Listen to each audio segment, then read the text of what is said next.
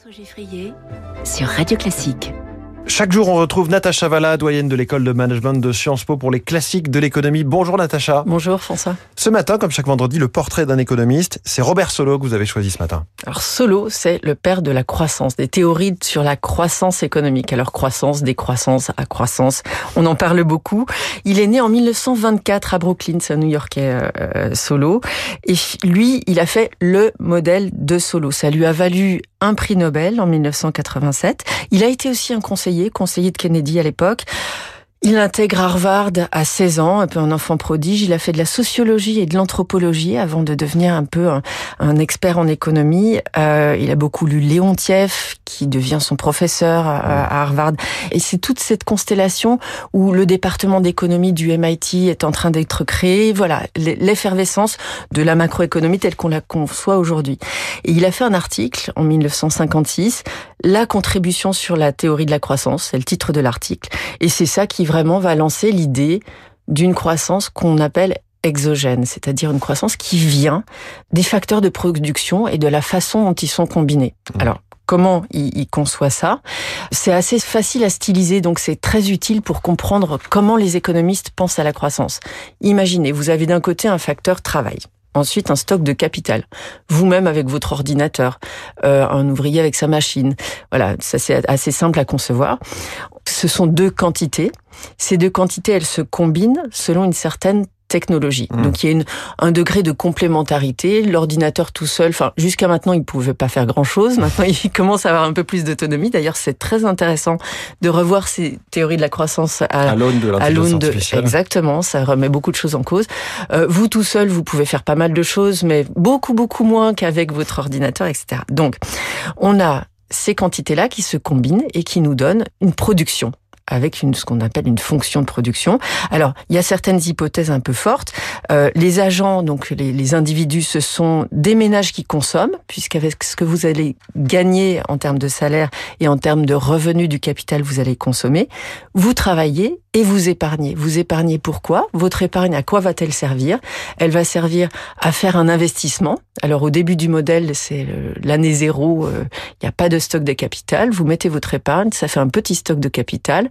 Et puis l'année d'après, ce stock de capital, il se déprécie un petit peu, mais vous l'accumulez puisque vous avez un nouveau flux d'épargne grâce à votre travail. Et petit à petit, ce stock de capital s'accumule grâce à votre épargne et grâce à votre travail qui se combine avec l'investissement qui produit lui-même euh, du capital. Alors, ce qui est intéressant chez Solo, c'est que pour lui, il y a un rendement euh, d'échelle constant. C'est-à-dire si vous doublez la quantité de travail de capital, ça va doubler votre production. Euh, mais un rendement qu'on appelle factoriel décroissant. Si vous n'avez qu'un seul ordinateur, mais vous mettez trois journalistes dessus, ça va réduire la productivité de chaque journaliste. Donc c'est un petit peu ça qui ensuite présente des, certaines limites euh, du modèle. Euh, ce qui est intéressant chez, chez lui, c'est que de fait c'est un modèle très très chouette parce qu'il mmh. est intuitif, mais quand on le met en face de la réalité, ça explique finalement très peu de la croissance euh, réelle. Donc il y a un autre euh, phénomène que Solo a mis en avant, c'est ce qu'on appelle le résidu de Solo. Le résidu de Solo, c'est en réalité tout ce qui n'est pas expliqué par ce que je viens de décrire. On va attribuer cette partie de la croissance à un facteur qui s'appelle l'amélioration des technologies, le progrès hmm. technique. C'est un peu la magie de la technique, quoi. Voilà, c'est ça, on va dire. On n'arrive pas à expliquer par le modèle, par le capital travail dans le modèle, 80% de la croissance américaine. Donc c'est 80% de la croissance. Ils vont venir de cette une sorte d'amélioration de la technologie, de la combinaison des, des, facteurs. On peut parler de certains faits stylisés avec euh, Robert Solo Oui, alors un autre économiste, quelques années auparavant, qui s'appelle Monsieur Caldor, avait mis en évidence des faits stylisés. Donc, premier, c'est que la production par tête croît de façon continue le niveau de, de, de, vie par individu augmente. Donc ça, il arrive à peu près à en rendre compte dans le modèle.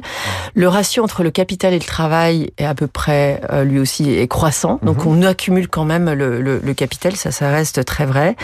Le partage de la valeur ajoutée est à peu près stable entre le capital et le travail. Grosso modo, deux tiers pour le travail et un tiers pour le capital. Voilà, c'est ce genre de fait stylisé qu'on arrive à expliquer. Alors, ce qu'on arrive à expliquer aussi, c'est que on passe d'une croissance euh, qu'on appelle extensive à une croissance intensive, qui utilise de façon plus intense les, les facteurs de production. Par contre, ce qui n'a pas été expliqué du tout, c'est pour ça qu'on a eu des théories de la croissance qui ont suivi, c'est que les économies n'aient pas convergé les unes avec les autres. Euh, le fait que l'Argentine parte dans le décor, alors que en Allemagne les choses se sont plutôt mieux passées jusqu'à maintenant. Voilà.